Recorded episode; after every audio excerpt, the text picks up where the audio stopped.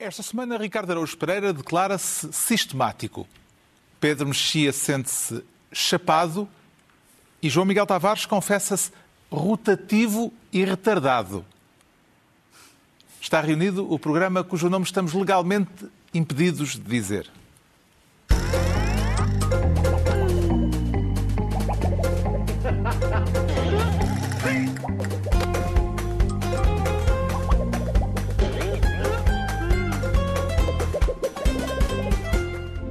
Programa cujo nome estamos legalmente impedidos de dizer tem o patrocínio da Lexus, uma marca automóvel extraordinária que não impede a utilização do seu nome neste podcast. Descubra mais em amazingstories.lexus.pt. Ora viva, sejam bem-vindos. No final de uma semana em que se jogaram as últimas cartadas na corrida à liderança social-democrata, este sábado ficará decidido se teremos no boletim de voto de 30 de janeiro o PSDR de Rio ou o PSDR de Rangel. Mais adiante avaliaremos os trunfos de ambos nas diretas e o regresso, apenas televisivo, de João Rendeiro. Antes, porém, o Ricardo Araújo Pereira quer ser Ministro da Resiliência, porque isto não vai lá só com competência técnica. Também é bom que eh, todos nós, como sociedade, e isto envolve várias áreas, pensemos nas expectativas e na seleção destes profissionais, porque, porventura, outros aspectos, como a resiliência, são aspectos tão importantes como a sua competência técnica. Estas são profissões, de facto, que exigem uma grande capacidade de resistência, de eh, enfrentar a pressão e o desgaste, e temos que investir nisso. As declarações da Ministra da Saúde que provocaram indignação entre os médicos, o bastonário da classe fala mesmo em escravatura. Faz equivaler a competência técnica à resiliência? O que é que a Sra. Ministra da Saúde pretende implementar em Portugal? Uma escravatura dos médicos? Nós não aceitaremos isso nunca. A Ordem dos Médicos, indignada com as palavras da Ministra da Saúde no Parlamento. Vamos lá ver, Ricardo Araújo Pereira. Marta Temido disse o que dizem que disse ou o que disse não é o que dizem que terá dito? Pois, essa é a questão. Essa é a questão, oh Carlos. Eu sempre gostei muito, é, aliás, das coisas que continuo a fazê-la. Acho que a minha vida é, é isso, é, é, ler e interpretar textos. E sempre gostei de fazer isso na escola. Um, e, e, esta é daquelas... Fiquei, fiquei triste porque, pelos vistos, tive zero no, no exame de interpretação das palavras da senhora ministra, porque aquilo, eu pensei que ela tinha dito o que ela disse e afinal ela não, não disse bem isso. Um, foi... Mas pediu desculpa. Mas pediu desculpa pelo que as pessoas pensam que ela terá dito. Então vamos, Sim, mas não, foi o que ela vamos disse. então é, é, ver o que a ministra diz que disse e o modo como reagiu à polémica 24 horas depois das declarações que fez na Assembleia da República não disse aquilo que uh, se refere que disse, não disse em momento nenhum que é necessário recrutar profissionais mais resilientes, disse que é necessário que todos façamos o investimento em mais resiliência, sobretudo quem trabalha em áreas tão exigentes como as da saúde. Se causei uma má interpretação, peço desculpa por isso. Genuinamente, do fundo do coração, os profissionais de saúde, os portugueses, Serviço Nacional de Saúde conhecem-me. Eu trabalho há muitos anos no setor da saúde, trabalhei com muitos profissionais de saúde e fico muito e genuinamente eh, indignada com essa, com essa recepção, com esse mal entendimento. Marta Temido dividida entre uma reação de indignação e um pedido de desculpas, do fundo do coração. Quem é que nesta história, do seu ponto de vista, Ricardo Araújo Pereira, eh, tem mais razões para se indignar. Eu, lá está, ela diz que ficou indignada com a recessão. Eu creio que... E os médicos dizem que ficaram indignados ficaram com o que ela disse. com o que ela disse. Ela ficou indignada com a, com a indignação porque, porque... Há aqui um confronto de indignações. Há um confronto de indignações que é sangrento, embora... Atenção, a indignação... Houve mais gente a interpretar as palavras da senhora Ministra como uh, a generalidade das pessoas interpretaram. Por exemplo, o Presidente da República Presidente da República disse. Uh, aliás, disse que não tinha tempo a perder com estas quesilhas. Não, não, mas ele fez uma coisa muito engraçada que foi. Eu, eu disse assim: eu não comento. E a seguir comentou maldosamente, que é uma coisa bem sonsa, mas muito engraçada de se fazer, que é, ele disse, eu não comento, mas creio que eu e a, e a, e a esmagadora maioria dos portugueses Acham que os médicos, que os são, muito médicos são, muito resilientes. Mas, a, mas a, a ministra diz que também nunca pôs em causa que os médicos sejam resilientes. Disse é que era preciso, diz ela que disse que era preciso que os que, a ideia de resiliência fosse incorporada, fosse incorporada. Uh, nas características necessárias para aquela função. Sim, não se percebe bem a diferença, mas eu, eu, aquilo, é, aquelas palavras, de facto, que entraram nos meus ouvidos, aquelas primeiras que, erradamente. que nós ouvimos, entraram erradamente, porque aquilo que eu percebi que ela, que ela disse foi, de facto, que a gente precisa aqui de gente mais rija porque esta queixa-se muito e isto foi o que eu percebi. E há aqui outro. Há aqui outro foi um ai, ai, aguenta, aguenta. É o ai, exatamente, é, um, é, um, é importante não sermos piegas. É Por aí é que está, é que, eu, é, é, que eu nunca deixo de fazer. Toda a gente conhece o meu jogo, não conhece. Se fosse, fosse o Passos. Imagina que fosse o Cavaco, imagina que era o Cavaco. Eu nunca deixo de fazer esse. Nunca dei, isso é uma espécie de estratégia preventiva de sectarismo. Se fosse o Cavaco, alguém relacionado com, com o PSD, com o Passos Coelho, a dizer uma coisa deste tipo, é claro que a gente se indignaria desta forma. Uh, se indignaria, quer dizer, uh, neste programa a gente nunca se indigna, mas há galhofa, galhofa, faria galhofa parva sobre o assunto. E, portanto, parece-me que é, é, o que há a fazer desta vez. Ela, de facto, a senhora ministra escolheu, por exemplo, ela, é que ela não é má a escolher palavras. Nesta, nas declarações em que ela pede desculpa, ela a certa altura percebe espera que eu não sei conjugar o verbo investir na forma verbal que pretendo. Era difícil. Vou, e, emenda, e emenda imediatamente Seria para... investamos. Investamos. E ela disse, não me ocorre neste momento, pumba, temos todos... Isso acontece-me acontece imensas vezes. Investamos sou muito mal. Isso, além de que soa bem, mal, além de que soa mal, sim. Portanto, ela é rápida a, a remodelar o. o Mas pareceu-lhe que o pedido de desculpas era genuíno ou que. Não, porque é pedido de desculpas com indignação. É, exatamente, isso, isso é, uma, é uma nota uh, que não, não é habitual em pedidos de desculpa. Não? É? O pedido de desculpa normalmente requer baixar a cabeça. Humildade do, do, do requerente da desculpa. O PS já inventou a abstenção violenta há uns ah, anos. Sim, portanto, mas não foi esta direção. Não foi, não, não foi esta E ela, de, de facto, é um pedido de desculpa que tem essa... É um pedido de desculpa agressivo, digamos, porque é... Desculpa lá, pá! Porque ela está, ela está indignada, ao mesmo tempo está indignada. Portanto, há, há não sei se o caso acaba por aqui, porque há, há, há todos esses. Também é curioso o bastonário da Ordem dos Médicos, Miguel Guimarães, ter vindo dizer que já não chegam pedido de desculpas, que a ministra não tem condições para se manter no cargo. Este Ministério, este, este governo não está com os dias contados? Exato, quer dizer, Exato. o senhor, o senhor doutor, oh, senhor doutor, por amor de Deus, então... Agora, a senhora ministra, admita-se, espera duas semanas, pá, não estejas a... Não é? Também estar a, a, aborrecer as pessoas por causa de meia dúzia de dias. Eu, se quer ir a uma consulta deste senhor doutor, se calhar espero três meses e ele agora está com esta pressa toda. Com tudo isto, João Miguel Tavares, como é que avalia a resiliência da Ministra da Saúde que receita resiliência aos médicos?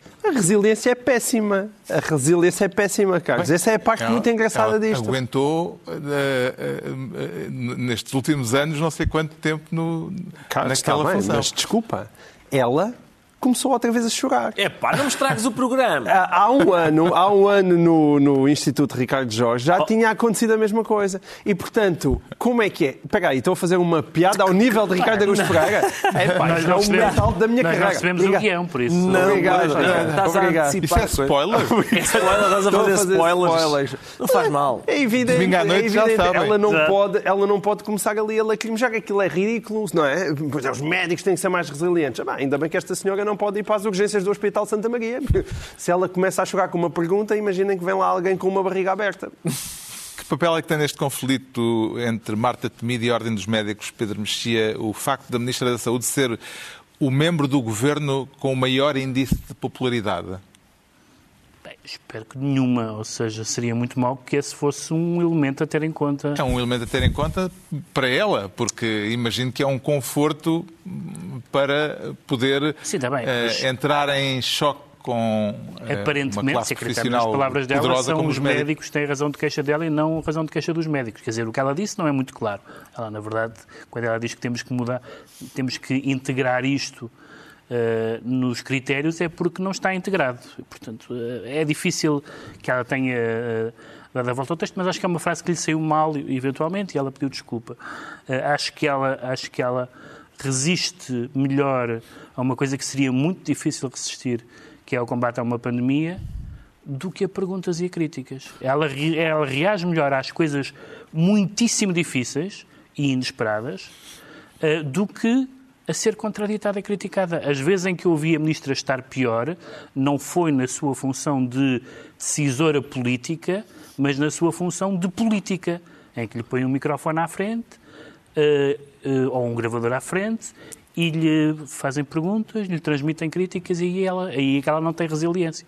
E isso é estranho, porque a partir do momento que António Costa, não sei se é sério, se é brincar, alargou o núcleo de sucessores possíveis a, a Marta Temido, ela vai ter que aprender a, a que a isso, vai ter que incorporar, vai ter que integrar no seu chip que as pessoas vão criticá-la, e as pessoas vão fazer perguntas, vão interpretá-la mal, vão ser injustas e que ser político é conviver com isso todos os dias.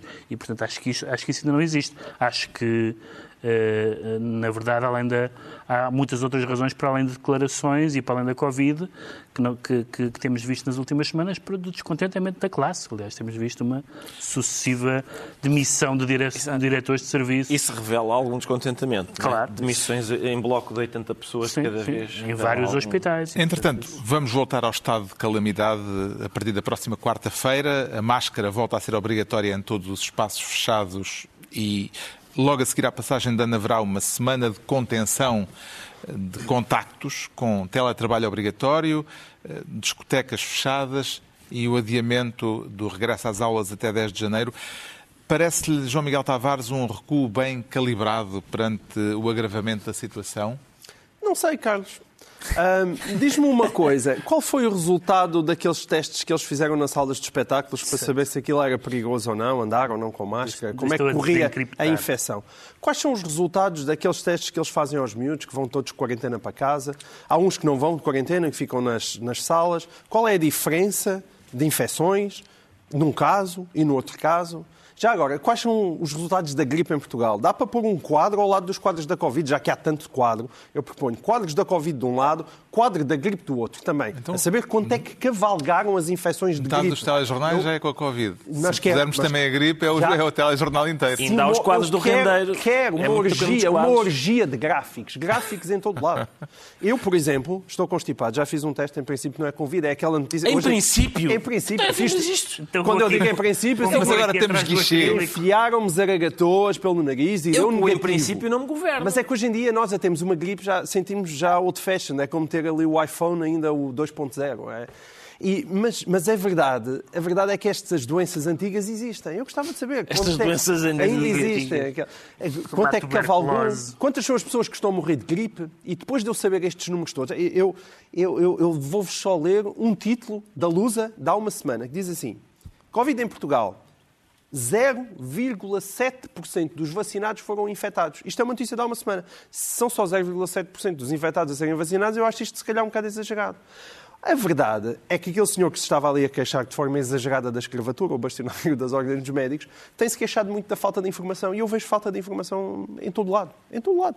Nós podemos ser muito bons, quando lá estava o Almirante, agora parece não tanto, a vacinar, a meter vacinas nos braços das pessoas, mas de facto a informar o cidadão e nós percebemos realmente o que é que está a passar para termos decisões informadas, somos absolutamente horríveis nisso. Horríveis nisso. E isso é uma daquelas coisas, estamos sempre a pedir fé no governo, fé nas autoridades de saúde. A minha fé nas uhum. autoridades de saúde dizia-me que nós agora éramos todos vacinados, que isto era tudo espetacular. E não está a ser. Estou a sentir-me enganado. E não é pelo vírus é pelas autoridades de saúde. Vamos ver como é que evolui. Agora há estas Sim, novas claro. medidas. Eh, o Primeiro-Ministro disse que, em princípio, não há razões para pensar em voltar ao confinamento. Não, mas às tantas isto é, é melhor que fique endémico, não é? É melhor que fique endémico. Porque se a vacina não consegue acabar, então habituamos a viver com isto, não é? Digo eu. Bem, é pelos vistos, agora há uma nova variante que vem da África Austral. Também ainda ninguém sabe nada é... sobre essa nova variante, não sabes se preocupante. É, é, é preocupante ao ponto é preocupante de obrigar eh, a Comissão Europeia a pedir que os voos sejam suspensos Eu sei, do sul mas existe uma espécie, uma espécie de histeria, de um excesso de segurança nas nossas vidas que é comum a todo o mundo ocidental. Isso também me preocupa. Sobretudo porque as velhas doenças, o cancro, as gripes, tudo o resto, os ataques cardíacos, a diabetes, continuam a matar muita gente. e provavelmente de forma mais profunda do que a própria Covid. E é preciso ter algum bom senso. Que, que efeitos Pedro Mexia pode vir a ter na campanha eleitoral que se avizinha o modo como a situação pandémica vai evoluir eh, nas próximas semanas? Não vão ser diferentes dos efeitos que já teve noutras eleições, nomeadamente nas presidenciais. Pode ter efeitos, pode ter dois, dois efeitos ligeiros e um efeito. Bem, nas presidenciais não havia poder executivo mais com as mãos claro. na massa não, com e com decisões é... que podem ser Justamente, postas essa... em causa ou mas essa é, mas essa é a diferença que eu vou fazer. Úteis ou inúteis. Pode haver, pode ter efeitos a nível de participação uh, nas eleições, uh, pode ter efeitos, terá certamente efeitos mas a participação nas presidenciais até foi estimável. Pode ter efeitos em termos de campanha eleitoral, mas as campanhas eleitorais também já são cada vez menos à moda antiga as arruadas e os, e os eh, autocolantes. Mas eu dizia efeitos mas em pode ter efeitos, debate político, não, e dito. pode ter efeitos. No debate, no debate político é muito difícil, tendo em conta que estas medidas não são medidas uh, pesadas, são, quer dizer, são, para alguns setores são medidas pesadas, mas, mas globalmente não são medidas de, de, de, de estado de emergência. Teletrabalho, miúdos metidos em não, casa, tá bem, tá bem. outra vez bares e tostecas fechados. Uma semana, Sim, eu sei que é uma semana. Não, Ainda assim. Por um lado o tempo e por outro lado a comparação com o que já tivemos noutras, noutras circunstâncias. Eu acho que uh, nem, nem vai haver um grande nem vai haver um grande descontentamento ao ponto disso influenciar os resultados eleitorais. Vai ser um assunto de campanha, como poderia não ser se isto não tivesse tido esta, esta inflexão. Mas, em geral, a minha impressão é que, na maioria dos países, os governos são mais beneficiados do que prejudicados, com, com a feliz exceção dos Estados Unidos. Os governos são mais beneficiados que prejudicados pela, pela pandemia. Assim com que dizer. sentimento Ricardo Araújo Pereira é que voltou a ouvir, aliás, voltámos Volto, todos sim, a ouvir a é expressão é salvar o Natal? Salvar o Natal, exatamente. Oh, Carlos, eu foi... Eu... Eh, foi com o sentimento de, de quem eh, recebe uma nova tradição natalícia. É, não é? é o sozinho em casa, é o, o, a Mariah Carey. A música do coração. E o Salvar o Natal. E, portanto, uh, apesar de tudo, prefiro a Mariah Carey. Já estou farto desta de salvar o Natal. De facto, esta, esta farto me parece. É daquelas. Esta parece-me que é daquelas tradições de Natal uh, que, que, ninguém acaba por. Eh, é como aquelas, não sei se sabem, umas, há umas broas especiais, umas broazinhas doces que se põem na mesa de Natal. A minha experiência é que nunca ninguém toca naquilo. Porquê? Aquelas Porque, enceradas. Exatamente, parece que são enceradas e sabem a gavetas. Sabem, sabem. E uh, uh, o que me parece é Alguém que... já as comeu. Já, já as comi, porque Todas as tradições ali... sabem a gaveta. Não, não. Esta, são aquelas que se agarram acho, da boca. Eu acho que elas são sempre as mesmas de Natal para Natal. Porque ninguém toca naquilo. São sempre as mesmas. Por isso é que sabem assim. Entregamos ao Ricardo Araújo Pereira a pasta de Ministro da Resiliência, quanto ao João Miguel Tavares, quer ser desta vez Ministro das Três Cadelinhas. Parece-lhe que estão bem entregues, João Miguel Tavares, ou haverá perigo de descaminho, como aconteceu a algumas obras de arte? Não, não, não, Carlos. Não me parece que as cadelinhas acabem a ser vendidas num leilão da Christie's. Ao nível da cadelinha, João Reideiro e a sua esposa são um modelo familiar para o PAN. As cadelinhas em causa são a Joana, a Clara e a boneca, que impediram a mulher de João Rendeiro de o acompanhar na fuga para a parte incerta. É uma pessoa que eh, gosta de, de, de, do seu cantinho, da sua conchinha, sobretudo do, do, dos, seus, dos seus três grandes amores, com os quais eu não consigo competir que são as três cadelinhas que, nós temos. Portanto, mais amores... A, a Joana, a Clara e a Boneca. Uma das revelações mais palpitantes do furo jornalístico no dia de estreia da CNN Portugal viu a entrevista a João Rendeiro como um bom momento de informação como o tempo de antena concedido a um foragido, João Miguel Tavares? As duas coisas, Carlos, acumulam. A uh, sério? Foi um bom tempo de antena. Não, não lá, foi um furo jornalístico, no sentido em que estamos aqui a falar disto e todo o país oh. falou durante esta semana. Foi giro de ver e foi tempo de antena um magnífico trafulha. Agora, uh, eu acho que funcionou. Eu, neste momento, simpatizo muito mais com o João Rendeiro, até porque ele, ele, ele chorou também no final desta entrevista, ficou muito comovido quando falou da mulher. Sim. Eu percebo, e eu percebo tremeu o beiço. Um não, mas tremeu, tremeu, eu estava comovido e eu percebo, porque assim, se a minha mulher, eu também tenho uma cadela lá em casa agora, e se a minha mulher eu dissesse, querida, temos de nos ir embora, e ela diz, não, que eu não quero abandonar a minha cadela, eu também chorava, ficava triste. E portanto, por um lado, nós sabemos que este homem fugiu à justiça. Por outro lado, um homem que foi trocado... Tem sentimentos. Não, um homem que foi trocado por três cadelas deve estar a sofrer muito. E, portanto, há nisto um certo consolo para os portugueses. O que é que de importante ficámos a saber que não soubéssemos já, para além do nome das três cadelinhas do ah, casal rendeiro? Bom, isso, a única coisa mais relevante, tirando disso, foi, foram basicamente duas coisas. Uma, que o Presidente da República acha mesmo que ele quase deu a ideia, eu poderia estar a analisar essa ideia de indulto que o próprio João Rendeiro propôs, mas infelizmente o indulto já teria chegado depois do prazo, tinha sido até 30 de julho, e há uma longa fila, e é, pelo visto é só por isso, porque senão possivelmente ainda estaria a equacionar. Outra coisa que nós aprendemos é que a Justiça não sabe onde está João Rendeiro, a Polícia não sabe, o Ministério Público não sabe, mas os repórteres do Tal e Qual e da CNN Portugal sabem onde está João Rendeiro. Portanto, eu proponho, uh, não sei, uh, Júlio Magalhães para Procurador-Geral da República. Também se criou uma nova figura no jornalismo, não é? O, o exclusivo partilhado. É... Sim, sim, mas olha que não é inédito. Mesmo neste canal também, aquela reportagem do Pedro Coelho sobre o, o, o Luís Filipe Vieira também foi partilhada com outro jornalista de um outro órgão de comunicação social. É bonito, então. É, é, é, é época natalícia, estamos todos juntos a, a Uma coisa é certa, João Rendeiro não pensa regressar a Portugal, considera-se uma vítima do Estado português, vai aliás exigir uma indenização de 30 milhões de euros e considera que o caso dele, comparado com o de Ricardo Salgado, são trocos. Esses crimes, eh, em comparação com os 60 crimes que o Dr. Ricardo Salgado está acusado, não sendo poucos, não são muitos. O Dr. Ricardo Salgado e, e com a sua uh, vida, vida tranquila em Lisboa e o que acontece comigo e com a minha família, há uma diferença substancial. É uma pessoa que é protegida pelo sistema.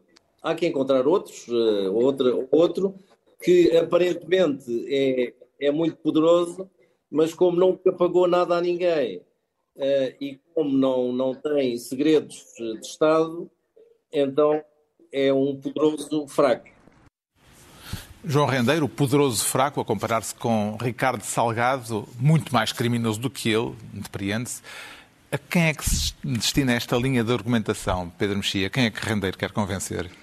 É, eu não faço bem ideia, porque do ponto de vista da, da, do campeonato, do campeonato da, dos valores em causa, dos valores monetários em causa, eu percebo essa, essa comparação. É aquele menino uh, é pior do que eu. Mas em, no campeonato do desplante eu peço Sim. VAR, porque nós temos tido uma desfaçatez, uma a uma, não há praticamente. Há bocado estávamos a falar da, da resiliência perante microfones. E, em termos de resiliência perante jornalistas e perante uh, comissões de inquérito, etc., nós não vimos praticamente ninguém aportar-se decentemente. Já não digo a admitir culpas, não, não sou um utópico. Mas, mas também a... não nega a culpa. Não, isto não nega. Sim, é, não nega a, a culpa, entrevista... mas nega mas nega-se à justiça, que vai dar ao mesmo. Sim. Ou seja, é, no seu coração sente culpa, mas, eh, mas isto não é uma. Não, ele não pecou, não, é? não foi um pecado. Uh, e, portanto, mais uma vez, qualquer destas ideias, como uh, uh, comparar-se com outras, com outras pessoas, uh, sobretudo uma coisa que muitos também usaram, que é comparar os níveis de sofrimento pessoal e familiar, e evidentemente que está separado da família, é um nível de sofrimento grande, mas com uh, uh, danos causados a terceiros, também não me parece a coisa mais. Sobretudo quando entram cadelas. Não me parece exatamente. Uh, se ele dissesse estou, estou separado da minha mulher, a minha simpatia. Eu não sou animalista e, portanto, acho que há uma diferença entre esposas e cadelas. Sim, em, e, portanto... em todo caso, permanece a, a, a minha dúvida central, que é porque é que Rendeiro, em fuga, dá uma entrevista, quer convencer quem? Quer, quer fazer chegar a sua mensagem A, a que entidade ele... ou a que pessoas? Eu acho que o que, ele quer, o que ele quis foi dizer que não está fugido, só não diz onde é que está. Basicamente foi isso. Eu fugido, não. Então estou aqui, estou aqui a falar. Onde? É isso não posso, porque Rio Cortinado. E tá, como é que ele disse que estava num sítio à beira-mar onde se fala português, não é? Sim, mais ou menos. O paradeiro uh, do foragido manteve-se em segredo, de facto, apesar das várias tentativas do entrevistador ao longo da entrevista. Posso lhe assegurar que, que não ande não ande de peruca nem, nem de rabo de cavalo. Faz uma vida normal, é, João Rendeiro? Sai à rua, vai a restaurantes, faz uma vida perfeitamente normal? Absolutamente. E ao ginásio e à praia. João Rendeiro, hum, também não me vai responder a esta última pergunta, com toda a certeza, mas vou-lhe perguntar na mesma. Que horas são no, local onde está?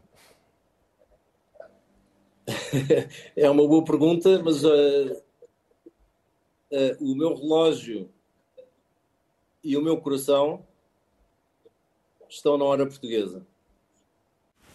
João Rendeiro, bravo, em bravo. local desconhecido, mas com assístolo e adiástolo pela hora portuguesa, depois do que ouvimos na entrevista, ficou com algum palpite quanto ao paradeiro do fugitivo, Ricardo Araújo Pereira? Não fiquei com nenhum palpite sobre o paradeiro dele, até porque... Nem com a sua experiência de hotéis internacionais não reconheceu aquelas, aquele cortinado? Não descortinei nada com o cortinado, não, não, não foi, mas eu, eu não, confesso que eu nem sequer me esforcei para tentar perceber onde é que ele estava, porque enquanto ia vendo a entrevista, estava a sugerir sítios para onde ele devia ir. Eu não consegui conter-me de, de ir sugerir. Vai, ir mas é sugerir. é bro. Exato, vai para. Assim, porque, porque houve um conjunto de declarações. Para já, a entrevista em si, não é? O facto de ele estar a dar uma entrevista era aquilo que estávamos a perguntar há bocado.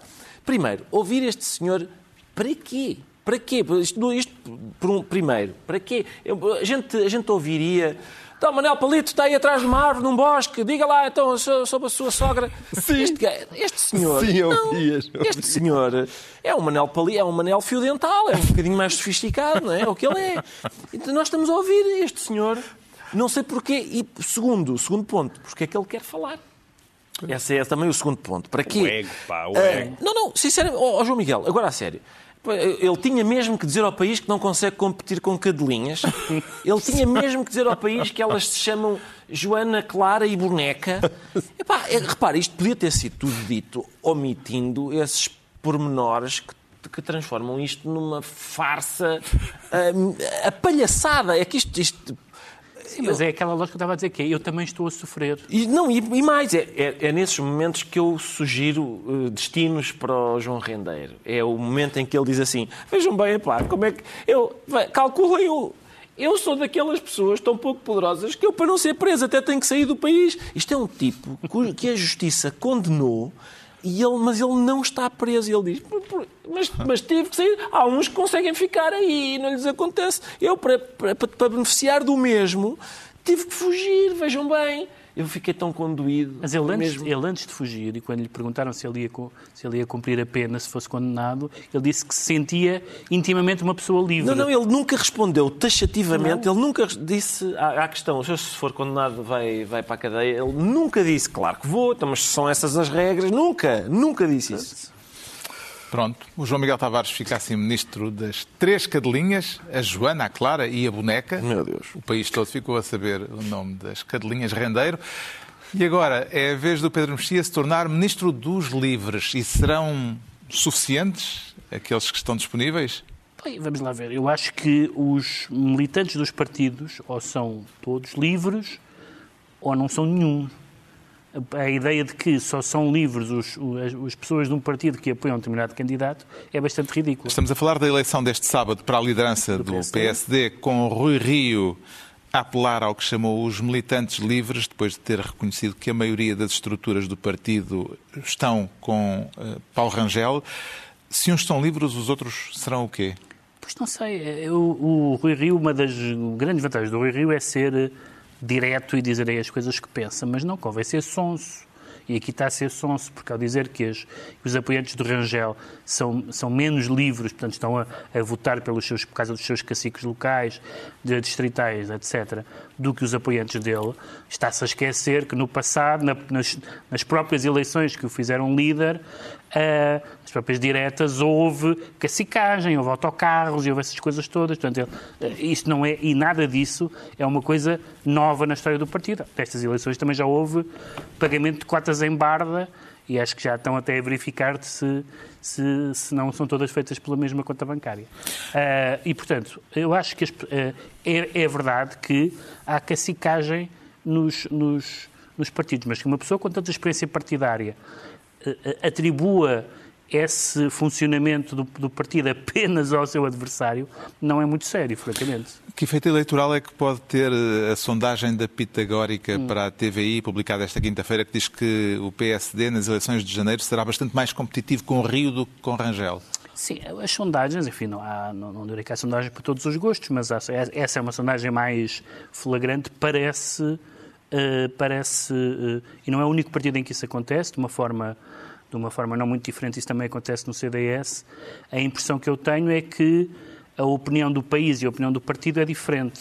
Hum. Não deixa de ser curioso que uh, Rui Rio, em junho, atirou-se à pitagórica Sim, num está, tweet está, é isso, é bastante é veemente que dizia é ele que alguns jornalistas cirúrgicos uh, tidos como ligados à maçonaria dão mais cirúrgica importância às cirúrgicas sondagens da pitagórica do que a outras. Sim, agora, e agora, agora esta sondagem é muito favorável. Está a partilhar a sondagem da pitagórica. Agora, eu acho que há uma impressão generalizada que o Rui Rio pelo seu perfil pessoal, psicológico e, tudo, e pela sua experiência com a Presidente da Câmara do Porto, tem mais perfil de Primeiro-Ministro e, portanto, isso poderá, segundo algumas sondagens, segundo alguma impressão de conversas, uh, pode ter, uh, pode impressionar mais os eleitores em geral e de facto são os eleitores em geral. Há aqui uma, uma contradição insanável, porque são os eleitores em geral que vão eleger o Primeiro-Ministro, ou melhor, os partidos dos quais será o Primeiro-Ministro, mas são os eleitores partidários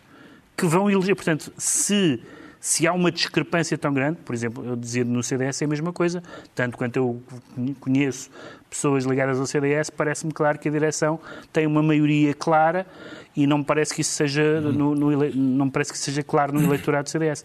E, portanto, isso é uma contradição interessante e que, à partida, parece uma contradição insanável, porque um líder tem que ter apoio dos seus e dos, e dos eleitores em geral. Nas eleições deste sábado, 46 mil militantes do PSD escolhem o rosto do partido que vai eh, que o PSD vai contrapor ao de António Costa nas eleições de janeiro.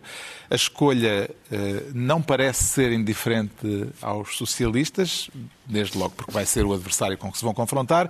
Ferro Rodrigues diz que tem respeito e admiração por Rui Rio e que não conhece Rangel enquanto Augusto Santos Silva cola Rangel ao período da Troika e diz que Rio afastou o PSD dessa herança que os socialistas consideram muito negativa.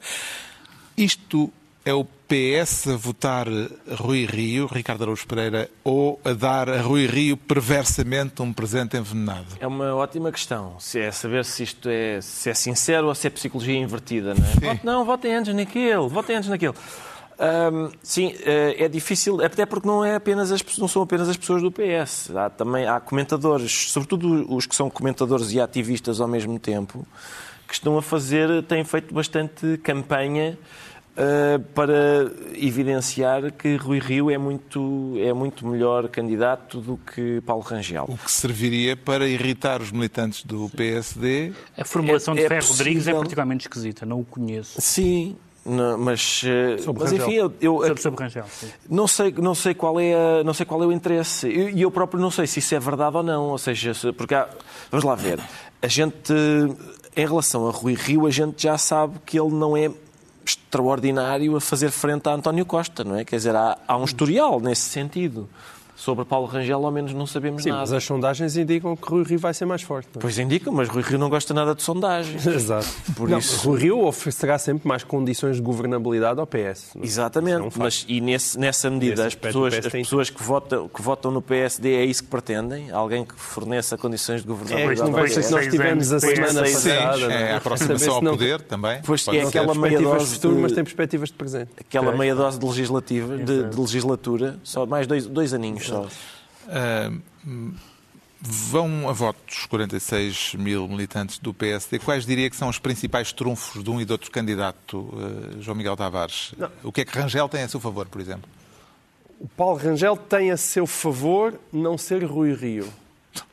E tem a seu desfavor ser Paulo Rangel. É são duas coisas que não há nada a fazer. E não há nada a fazer sobre isso. Ele começou muito bem. Nós, aliás, elogiamos aqui. Ele teve um ótimo o discurso, discurso da apresentação. Foi. A seguir foi buscar o Fernando Alexandre, o Miguel Espoias Maduro, para tratarem do programa eleitoral, que são dois nomes de pessoas competentíssimas. Mas ele, nessa altura, já não era Rui Rio e, e já era Paulo Rangel, nessa altura. Mas, eu, eu, acho que ele perdeu um momento durante esta campanha. Não é? ele, ele tanto chateou Rui Rio por não estar a fazer campanha interna, que é uma clara mentira, porque Rui Rio não tem feito outra coisa. Nunca eu, na minha vida, tinha visto tantas entrevistas de Rui Rio mas eu acho que o Paulo Rangel perdeu o momento. E acho que perdeu o momento porque se perdeu em politiquices e um estilo altamente irritante de, de, de político sabidão que eu acho que não é o tempo dele. Aquele, aquele clássico de há ah, gente que eu não sou como aqueles que. E depois nunca verbaliza. E, e há, um, há, um, aspecto, é daquelas coisas que a mim me irritam profundamente, que foi o que aconteceu com o almoço de Carlos Moedas. Aquilo a mim eu não sou militante do PSD, mas se fosse, era suficiente para dizer eu não vou votar neste senhor. A história do almoço de moedas. És muito temperamental. Sou, sou muito temperamental. Mas sabes porque é, é por causa sou... de uma refeição? Não, mas espera. A refeição é não, é condição caiu-lhe mal. O almoço caiu-lhe mal. Não é por causa de uma refeição, é o que a refeição revela de um certo caráter e de não estar a perceber que não. É um Sim, caráter, caráter. Portanto, o almoço não. foi uma, eh, uma mensagem política subliminar uh, sem haver a declaração de apoio. É, não é? É giro, não é? é pois é, é a política de sempre, não é? é não, nós não precisamos da política de sempre. O país não precisa. Claro que é caráter. Não, é caráter de, no sentido de tu tens uma espécie de mecânica de politicazinha da treta. De politicazinha da treta. É que Carlos Moedas vai para a rádio Rádio Observador e, e, e perguntam-lhe, então, e já escolheu o candidato? Sim, não, eh, não dizem quem é, é que vota. Dá a entender que é Rangel, mas não diz. Depois vai almoçar com Paulo Rangel e, e manda um fotógrafo, vai lá um fotógrafo, pumba, fotografa o almoço. Depois perguntam-lhe a Carlos Moedas. Isso significa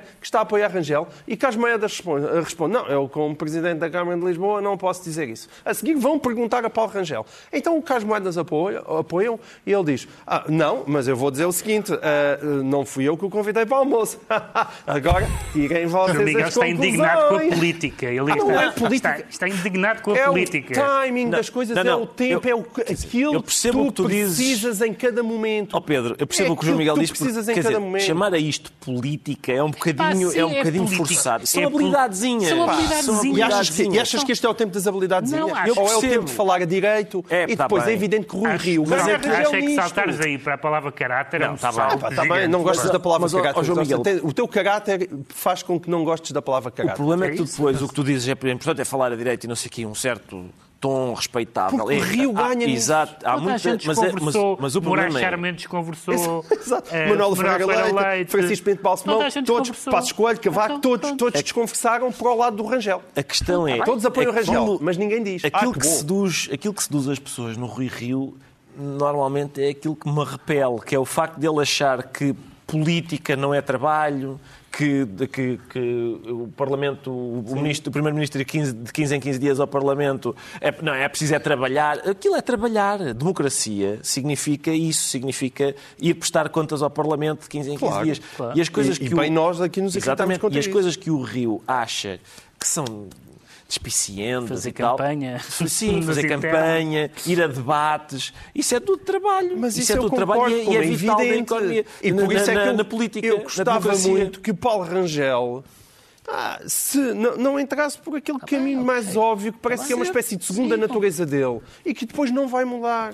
Isso, isso, é, que, isso é que me custa, sobretudo. Vamos ver como é bem. que os militantes do PSD avaliam a campanha e os dois candidatos. O Pedro Mexia fica assim ministro dos livres estão entregues as pastas ministeriais por esta semana. Para a semana já estaremos aqui a discutir quem foi o vencedor e o que é que se seguiu, que análise é possível fazer depois de, ter, de se ter sabido já quem é que eh, fica à frente do PSD e, portanto, vai conduzir o PSD nas eleições legislativas de 30 de janeiro.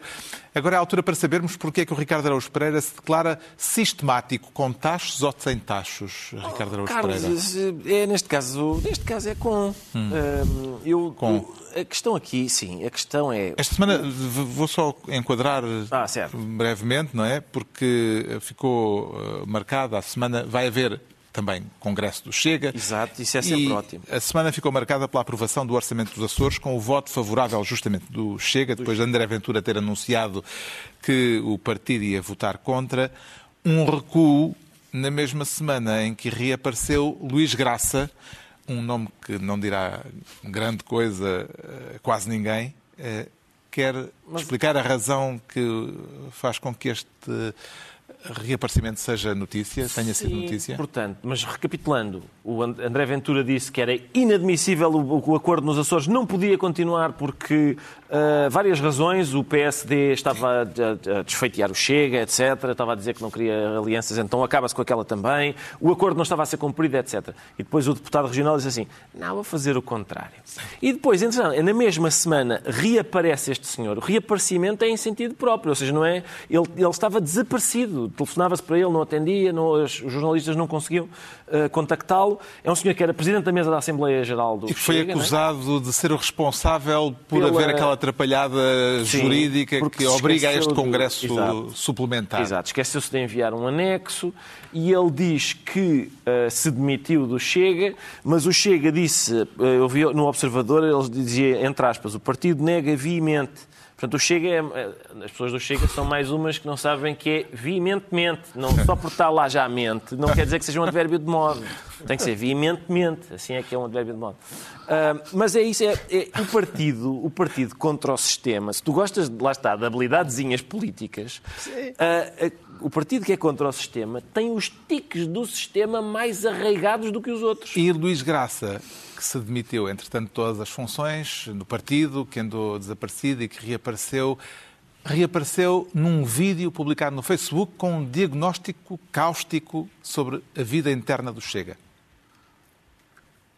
Um partido que está a ser infiltrado por parasitas que estão a cavalgar um partido que é antissistema, eles próprios que vêm do sistema e que vêm aqui uma oportunidade de resolver as suas vidas e de arranjar uns estágios o ex-dirigente do Chega a dizer que o partido de Ventura está a ser infiltrado por gente do sistema. É isto que o leva a dizer-se sistemático? Sistemático, sim, mas eu, eu, não sei se este senhor percebeu, terá percebido tarde demais. Eu nunca esperei que, que um partido fundado uh, por um homem que foi candidato a vereador pelo PSD estivesse agora a ser infiltrado por pessoas vindas dos partidos do sistema. Desta não estava à espera. Sinceramente, é uma surpresa, é mesmo muito surpreendente. Conseguiu perceber o que levou o Chega a recuar na intenção de André Ventura, anunciada por André Ventura, de retirar o apoio ao governo do PSD nos Açores, João Miguel Tavares? Eu não só percebi esta semana, como já tinha percebido na semana passada. Se os nossos espectadores bem se recordam, nós falamos disso aqui. E, e, e, na altura estava o Pedro Mexia a assinalar determinadas incoerências de André Ventura e eu a dizer, bem, mas espera, mas desde que nós entramos em estúdio, entretanto o André Ventura parece que já mudou de opinião e agora já admite que afinal talvez passe... Mas ele ainda naquele tempo acreditava que ele dizia sim, podem negociar, pá, mas não acho muito provável que se chegue a acordo. Afinal, chegaram com o quê?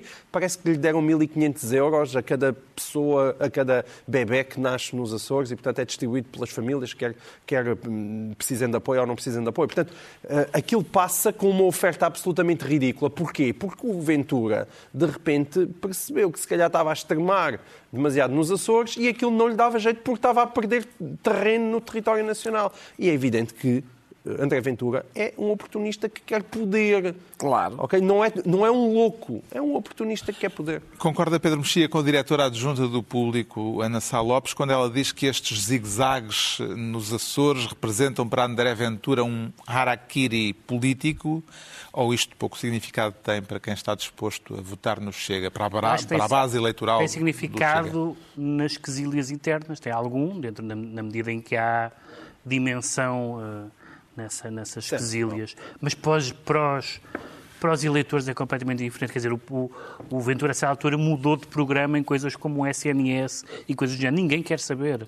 Ninguém quer saber. Ou seja, há uma base uh, ideológica muito pequena de apoiantes do Chega, para um partido de protesto é simplesmente alguém que lhes, que, em que eles podem confiar. Nunca aconteceu, até hoje.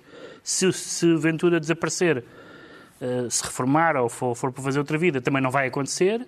Portanto, Ventura pode literalmente fazer o que quiser, que isso não terá custos nenhums para os eleitores. E assim chegamos à altura dos livros. E eu trago esta semana um, um, livro de contos que acaba de ser publicado em Portugal um mês depois de ter saído no Brasil. É o primeiro livro de contos de Chico Buarque, depois de seis romances. O músico e escritor, distinguido em 2019 com o Prémio Camões, creio que ainda não recebeu o Prémio Camões. Aliás, era para vir cá recebê-lo no, no 25 de Abril, mas meteu-se a pandemia e tal, e ainda não, não foi uh, entregue.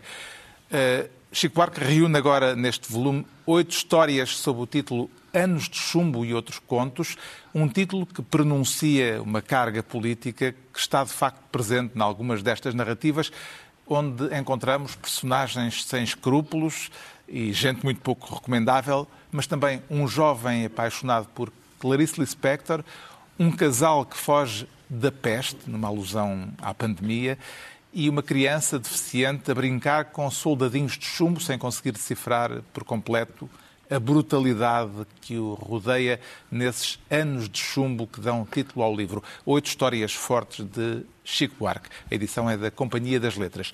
O Pedro Mexia traz a biografia de um escritor que não chegou a ganhar o Nobel. E também não faz falta. Uh, o, é o, a, a, famosa biografia do Philip Roth, famosa por várias razões, porque o biógrafo também se meteu em, em alhadas daquelas que poderiam acontecer ao Philip Roth. Tanto o biógrafo como o biografado se portam mal, se não portam é? mal, sim. Olha é o que tu trazes. Sim, é, uma biografia, é uma biografia, um tijolo, tem 900 páginas. É uma biografia autorizada com, com tudo o que isso tem de acesso a cartas, fotografias, anedotas familiares e detalhes, às vezes exaustivos, como quanto é que custou uma refeição quando ele ganhou o Pulitzer. Portanto, às vezes é uma biografia demasiado detalhada. Tem duas coisas muito interessantes, que é mais do que a questão da maneira como ele se portou ou não enquanto homem, enquanto pessoa com as mulheres, é a maneira como ele usou, como ele vampirizou a vida, não só das mulheres, mas de outras pessoas à sua volta, para os livros, sempre negando, sempre fazendo-se de desentendido. Isto é a história do teu pai, morreu com câncer, não sabia, nunca tinha pensado nisso. E há muitos, isso é inquietante, mas aos livros não faz nada, faz alguma coisa à imagem do Philip Roth mas também uh, com muitas ambiguidades também de comportamento de generosidade e de, e de amizade e, sobretudo, uma coexistência muito forte até ao fim da fúria e da nostalgia. Há livros que são livros essencialmente de ajustes de contas e há livros que são essencialmente livros de recordações da, da sua infância, da sua comunidade, da sua família e essas duas pulsões conviveram com ele muito fortemente até ao fim da vida. O João Miguel Tavares sugere o reencontro com um importante fotógrafo português do século XX. Sim, e é um nome que eu acho que é muito pouco conhecido e que espero que, esse, que este livro venha corrigir essa situação. Chamava-se Artur Pastor.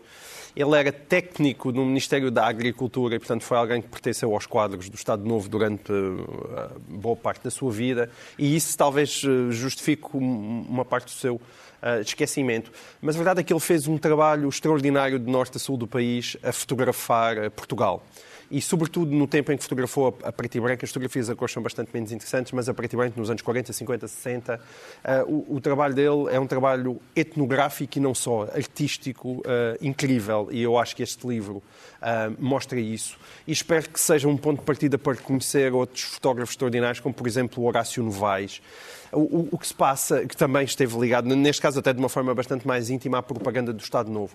O que acontece nos Estados totalitários, exatamente pela importância que a propaganda tem, é que eles são artisticamente muito interessantes. Isso aconteceu com, com, com o comunismo, aconteceu com o nazismo e também aconteceu em Portugal com o Estado Novo. E, portanto, independentemente dos fins serem maus, a verdade é que artisticamente estas pessoas merecem ser conhecidas. Este é o Artur Pastor, espero que um dia venha um livro também sobre o Horácio Novaes. O Ricardo Araújo Pereira recomenda um ensaio sobre adoção. Exatamente, é um livro, é um daqueles ensaios da Fundação Francisco Manuel dos Santos, é um livro da professora Maria Sequeira Mendes, chama-se Adoção Tardia, é um tema que me interessa imenso porque, e, e o livro tinha-me passado despercebido na altura em que saiu, foi em maio, uh, o livro começa por esclarecer um mistério, que é, uh, há, pelos vistos, sete vezes mais pessoas interessadas em adotar do que crianças uh, em, institucionalizadas para a adoção. O mistério é por que razão é que isso acontece, que é as, as características das, das, crianças que estão institucionalizadas são muito diferentes das características que são pretendidas pelas pessoas uhum. uh, que querem adotar. A, a professora Maria Sequeira Mendes, já o livro, é, o livro é, é um estudo da professora Maria Sequeira Mendes, ela estuda muito aprofundadamente a questão, também uh, junta ao estudo o, o, as entrevistas com crianças uh, uh, que estavam institucionalizadas. O livro é, também é muito comovente, começa, aliás, com uma epígrafe do Shakespeare, como era expressado na professora Maria Sequeira Mendes, é aquele soneto que o Vasco Graça Moura traduz tão rico como é o teu doce amor lembrado que nem com reis trocava o meu estado e percebe-se de que é que ela está a falar dos seus filhos. Um, e é isso, é o problema de, das crianças serem, não, não terem já as características que as pessoas que querem adotar uh, pretendem e todos os problemas relacionados com isso. E às vezes destruir mitos relacionados com, essa, com esse problema. Os dramas de adoção. Está concluída assim a análise da semana. Voltamos dois a oito dias com Pedro Mexia, João Miguel Tavares e Ricardo Araújo Pereira para mais um programa cujo nome estamos legalmente impedidos de dizer.